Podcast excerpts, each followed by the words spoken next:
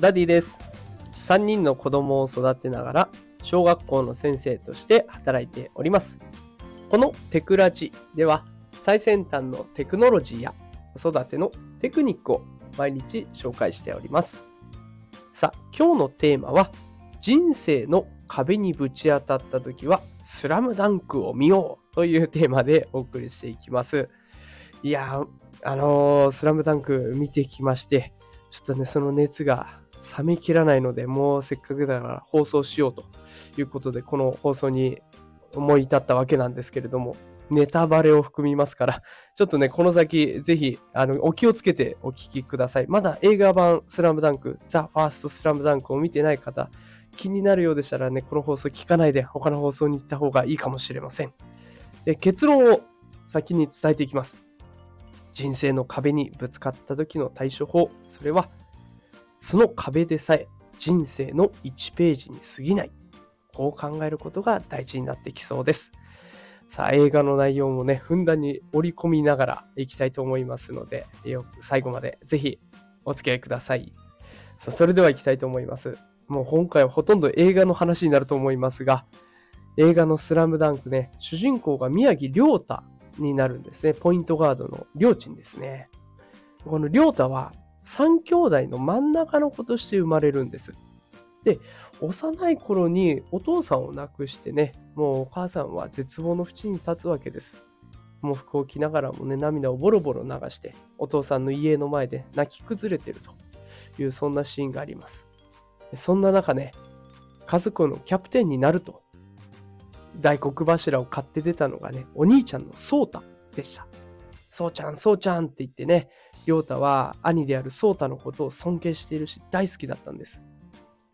亮太にバスケを教えてくれたのもソータでした。ね、お兄ちゃんとのワンオンワンが大好きで、もう一回やろう、もう一回やろうって言うんですけれどもね。まあ、そんな平和な日常が突然崩れ去ります。ソータが友達と釣りに行った時に海の事故に遭ってしまって帰らぬ人になってしまったんです。もうこの影響で宮城家族の心はバラバラになります。兄に追いつこうとする亮太、そして兄である颯太ね、この子を忘れようとする母。この二人の心がすれ違ったままね、亮太は高校2年生のインターハイを迎えます。これがあの漫画でいう最後の方ですね、最後のインターハイ。えそこの場面に移っていくわけです。ね、インターハイでは相手は高校バスケ絶対王者って言われるね、山王工業。何度も山王が押し寄せてくるんですけれども、その試練をね、亮太のいる湘北高校は乗り越えていきます。だけど、後半も折り返しを過ぎて、亮太の体力が落ちてきたところで、山王がゾーンプレスを仕掛けてくるんですね。もう亮太にボールを運ばせないということで、えープレスをかけてきます。相手からももうキレがないと言われるほど追い込まれた亮太なんですが、そのギリギリの状況になって、お兄ちゃんと過ごした日々とか、お兄ちゃんが思い描いていた夢、あとはお母さんに対する思い、こういったものがね、溢れ出てくるんです。いやお兄ちゃんもね、山王を倒すんだっていうことを言っていて、で、その夢をね、自分が叶えられるかもしれないって、そんな場面に来ている。それから、ソータ、お兄ちゃんが死んじゃった時にね、もうソータの遺品、トロフィーだとか、ユニフォームとかね、全部こう、片付けようとして、捨てようとしていたお母さんとね、亮太が揉み合いになるんです。で、その時からすれ違い続けてきたお母さんもね、こう、このままじゃいけないと、お母さんも亮太のいる体育館にバンと入るんですね。そこに苦しんでいる、目の前に苦しんでいる亮太がいる。そんな時に、亮太がこう言うんです。ドリブルこそ、チビの生きる道なんだよ。これで一人でゾーンプレスを突破していくんですね。兄の死、それから母とのすれ違い、もう全てを受け入れて乗り越えたんですね。もうこの瞬間、私はボロ泣きでございました。もう最高の場面でした。あの、この放送を聞いてくださってね、まだスラムダンク見てないんだっていう方いらっしゃいましたらね、もう後半の方になっていきます、この場面。ただもう要チェックでございますので、ぜひ見てほしいなと思います。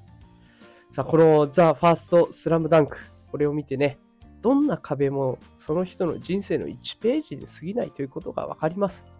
どんなに辛いことも自分を成長させる経験になります。辛い時はなかなか自分ではそう思えないんだけど、例えばね、自分を映画の主人公だと思ったり、あともう一人の自分がいると思って人生を眺めてみたりね、そうすることで考え方が変わってきます。もうこれだけ辛いんだから映画で言えばあとはもう這い上がるしかないよとか、ここからの一発逆転がたまんないんでしょうとかって考え方が変わってきますので、ぜひね、このザ・ファースト・スラムダンク見ていない方はご覧いただきたいなと思います。人生観が変わる、そんな一本になっておりますので、要チェックよろしくお願いします。さあ、ということで今日はね、あの、いつもと全然違うテイストで、えー、放送になってしまいましたが、もう暑くなっちゃったので今日はすいません。どうしても伝えたくてしょうがなかった結果こうなってしまいました。明日からは通常放送でいきたいと思います。最先端技術×子育てをテーマに配信しておりますので、よければ明日も聞きに来てください。それでは今日も最後まで聞いてくださってありがとうございました。また明日夕方5時にお会いしましょう。それでは皆さんまた明日。さようなら。